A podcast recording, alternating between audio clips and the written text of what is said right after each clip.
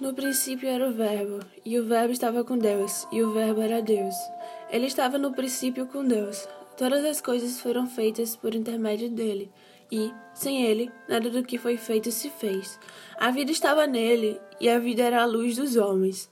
A luz resplandece nas trevas, e as trevas não prevalecem contra ela. Houve um homem enviado por Deus, cujo nome era João.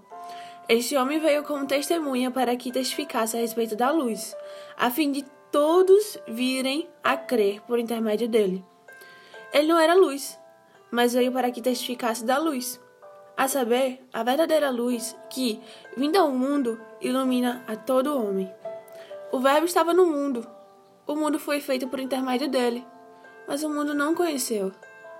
Veio para o que era seu, e os seus não o receberam.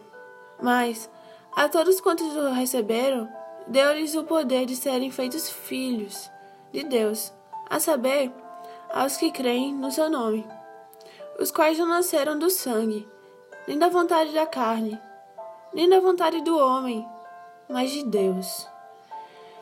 E o Verbo se fez carne e habitou entre nós, cheio de graça e de verdade, e vimos a sua glória glória como do unigênito do Pai.